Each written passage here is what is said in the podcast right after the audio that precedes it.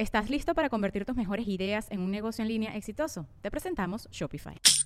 Tal vez no lo sabías, pero nuestro podcast More Than Mamis es un negocio. Y lo comenzamos, por supuesto, para desahogarnos y hablar sobre la maternidad, no para convertirnos en expertas de ventas y del e-commerce. Así que sí, necesitábamos ayuda para vender nuestro merch y poner en marcha nuestra tienda. Por eso estamos tan contentas de usar Shopify. Regístrate con tan solo un dólar por mes en shopify.com barra sonoro, todo en minúsculas. Ve a shopify.com barra sonoro para llevar tu negocio al siguiente nivel. Shopify.com barra sonoro. Sonoro.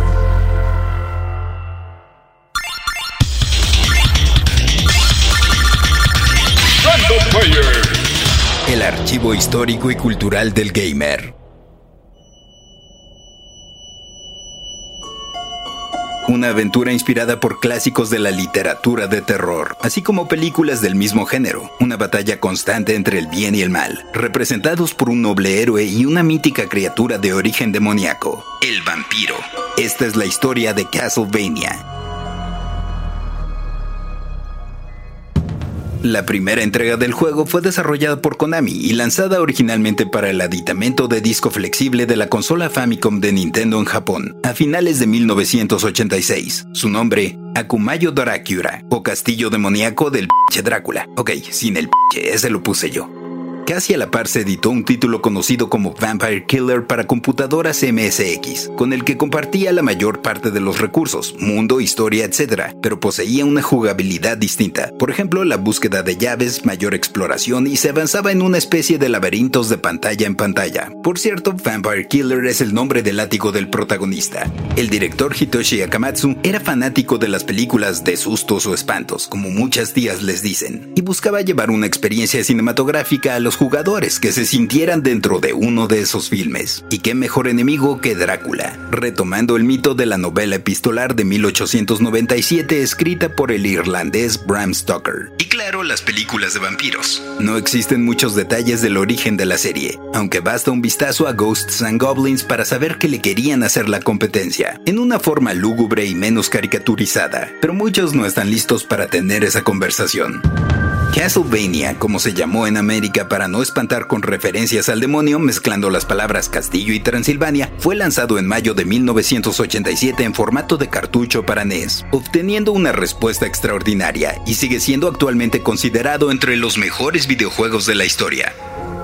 Castlevania nos ponía en los zapatos, bueno, más bien botas, de un sujeto llamado Simon Beaumont, heredero de la bonita tradición familiar de eliminar vampiros, así como de un látigo mítico que ha pasado de generación en generación. Después de 100 años, Drácula vuelve a la vida y Simon debe internarse en el castillo para acabar con él, en un modo de plataforma con avance horizontal, pero no sería tarea sencilla, ya que el lugar estaba plagado de espectros, momias, murciélagos, muertos vivientes y demás abominaciones. Para vencerlos, además del látigo, podías emplear hachas, cuchillos, espadas y hasta agua bendita que ibas encontrando. La secuela no sería esperar y saldría Castlevania 2, Simon's Quest, en 1988 para NES. Ahora para liberarse de una maldición, tenía que buscar los restos de Drácula, que estaban esparcidos en su castillo y visitando áreas más extensas, perfeccionando el subgénero bautizado como Metroidvania, por Metroid y Castlevania, en el que debes atravesar locaciones en las que ya habías estado para cumplir tu cometido, cosa que ya se veía venir con Vampire Killer. También fue un trancazo, y Simon llegó a las caricaturas del sábado por la mañana en Captain N, acompañando a otros héroes de la consola para detener a Mother Brain de Metroid. Una cosa rarísima. Castlevania 3, Dracula's Curse, también saldría para NES en 1990. Sería una precuela, teniendo como protagonista a Trevor C. Belmont, ancestro de Simon, quien esta vez no estaría solo, sino que se podía usar a otros personajes con habilidades distintas, incluyendo a Alucard, hijo de Drácula. De hecho, al tener digamos que más carnita de historia, es la base para la serie animada escrita por el autor de historietas Warren Ellis y distribuida por Netflix. Habría más aventuras de diferentes integrantes de la familia Belmont contra los chupasangre como Castlevania Adventure de Game Boy o Round of Blood de PC Engine, primo japonés del TurboGrafx 16, e incluso una especie de remake del primer juego para Super Nintendo en el que era posible columpiarse con el látigo, bautizado Super Castlevania 4, pero un cambio dramático llegaría en 1997 con la salida de Castlevania Symphony of the Night para el primer PlayStation y Sega Saturn. Para muchos es el mejor de la serie.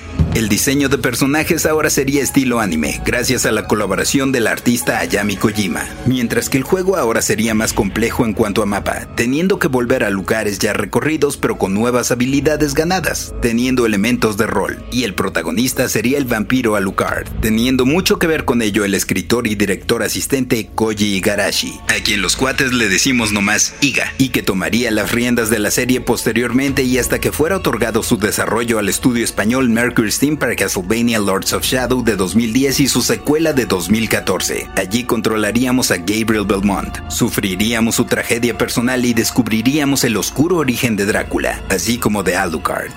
Aunque antes de Lords of Shadow hubieron entregas de la serie modeladas en 3D como Lament of Innocence y Curse of Darkness, los Lords of Shadow brillaron por tomar prestadas más de un par de cosas de God of War, y además porque tenían actuaciones de voz de Robert Carlyle, Begbie de Trainspotting y Patrick Stewart. Sí, el mismísimo Capitán Picard o Profesor Xavier.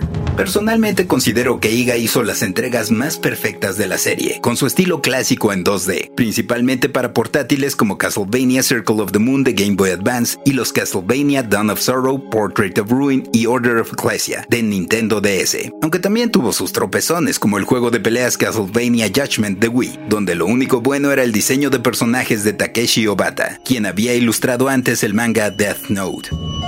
Por ahora la serie está en pausa. Ya ven que Konami se aprieta su calzón de manta y ya no quiere invertir tanto en desarrollo, pero por lo menos tenemos a Iga haciendo una especie de sucesor espiritual con Bloodstained.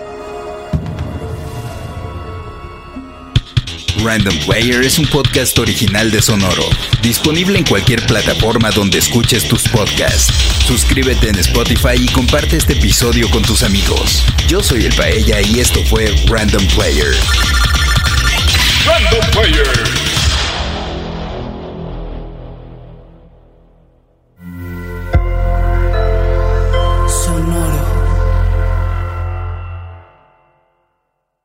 ¿Estás listo para convertir tus mejores ideas en un negocio en línea exitoso? Te presentamos Shopify.